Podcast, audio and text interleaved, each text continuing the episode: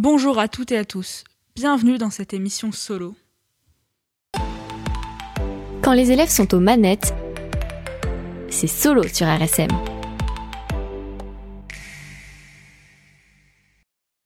Aujourd'hui, nous allons parler de livres, de bibliothèques numériques, d'algorithmes, pour faire simple, d'applications, de classements et de recommandations de livres.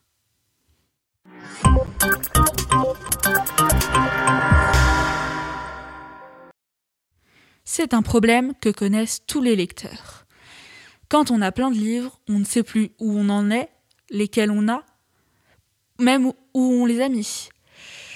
Pour pallier à ce genre de problème, plusieurs applications ont été créées. Ces applications permettent de faire une sorte de classement numérique.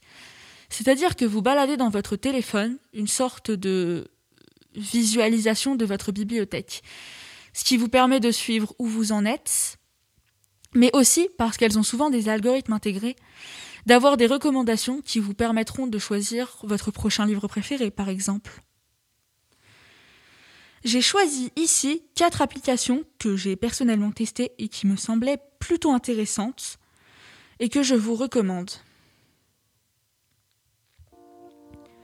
Tout d'abord, il y a Glyph. Les avantages de Glyph sont qu'il n'y a pas de limite d'enregistrement de livres, on en met autant qu'on veut. Il y a un grand nombre de références, les recommandations sont faites à la fois par rapport à notre bibliothèque personnelle, mais aussi par rapport à celle d'autres utilisateurs avec lesquels nous aurions des livres en commun. Si un livre nous plaît, on peut trouver dans la base de données les adresses de libraires proches où on pourrait aller les acheter. Il y a la possibilité d'interagir avec d'autres utilisateurs, et Glyph n'est pas limité à un genre. Vous pouvez enregistrer aussi bien des BD que des romans. Les inconvénients de Glyph sont que l'on peut enregistrer uniquement des livres papier, puisqu'il faut les scanner. La recherche manuelle ne fonctionne pas forcément très bien. Et c'est uniquement utilisable en application. En second vient Babelio. Les avantages de Babelio sont qu'elle est disponible à la fois en site web et en application. Il y a des possibilités d'interaction avec les autres utilisateurs et la, possibilité de classer comme on le souhaite les livres. On peut également créer des jeux et des quiz, commenter. Il n'y a pas de limite de genre non plus. Je n'ai testé que la version web et je n'y ai pour l'instant pas trouvé d'inconvénient, sinon que la page est peut-être un peu chargée. Peut-être y en a-t-il sur l'application. Ensuite vient Bubble. Bubble est un cas particulier. Cette application est destinée uniquement aux mangas, BD et comics. L'avantage est qu'elle permet de se tenir à jour dans ses séries. Il y a la possibilité d'être averti des dernières sorties qui pourraient nous intéresser par rapport aux recommandations que nous aurons, soit via nos recherches, via notre bibliothèque. La possibilité de commander depuis l'application, et elle est disponible à la fois en application et en site web. Je ne crois pas avoir vu de possibilité de commenter ou d'interagir avec les autres utilisateurs sur la version web seule que j'ai testée, et je trouve que c'est un inconvénient. L'échange avec les autres utilisateurs permet de choisir des livres, d'échanger nos avis. Enfin, c'est intéressant, quoi. Enfin, la dernière, Booknode, est ma préférée dans ce classement.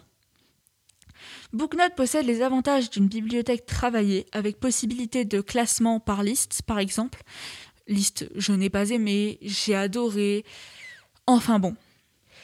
Il y a également des médailles qui permettent de récompenser l'ancienneté sur le site ou l'expérience de lecture dans un genre particulier. On peut interagir avec les autres, utilisateurs, faire du roleplay, partager ses propres écrits, avoir des recommandations de livres, et il n'y a pas non plus de limite de genre. Sur la version web que j'ai testée, je n'ai pas trouvé d'inconvénient particulier, mais peut-être y en a-t-il sur l'application. Enfin bon, il existe une multitude d'applications et de bibliothèques numériques avec algorithmes. Cependant, ces quatre-là sont celles qui me semblent les plus intéressantes, bien que certaines d'entre elles ne possèdent pas la possibilité d'enregistrer des e-books. Babelio et, euh,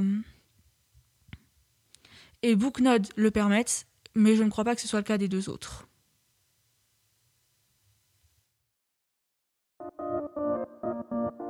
RSM, la web radio du lycée Robert Schumann à Metz.